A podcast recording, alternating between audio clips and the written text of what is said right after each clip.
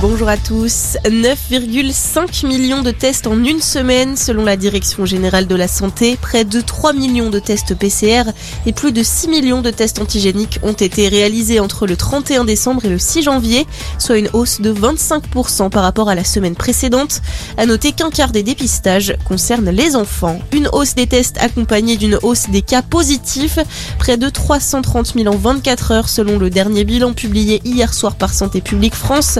L'organisme qui révèle également que 400 000 cas ont été recensés lundi dernier, résultat de l'analyse des données a posteriori, un record depuis le début de la pandémie. Le retour des opposants au pass sanitaire, le dispositif qui va bientôt devenir le pass vaccinal, provoque toujours la colère d'une partie de la population.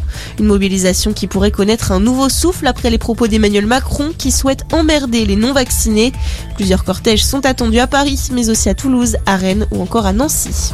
Dans le reste de l'actualité, un ancien médecin mis en examen pour meurtre, il a été écroué jeudi, a-t-on appris hier soir dans les colonnes du Parisien. Il est soupçonné d'avoir euthanasié deux patients du centre médico-chirurgical du Mans où il exerçait avant d'être radié de l'ordre des médecins.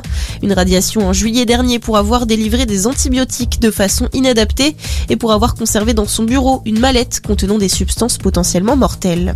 Un hommage à la policière Clarissa Jean-Philippe, tuée dans un attentat en janvier 2015. Il aura lieu à 11h à Montrouge, dans les Hauts-de-Seine, au lendemain des commémorations des attentats de Charlie Hebdo et de l'hypercachère. La cérémonie aura lieu en présence de la ministre déléguée chargée de la citoyenneté, Marlène Schiappa.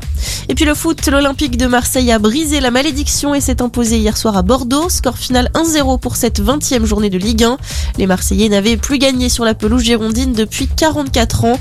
Avec cette victoire, les Phocéens s'adjugent la deuxième place podium derrière le PSG.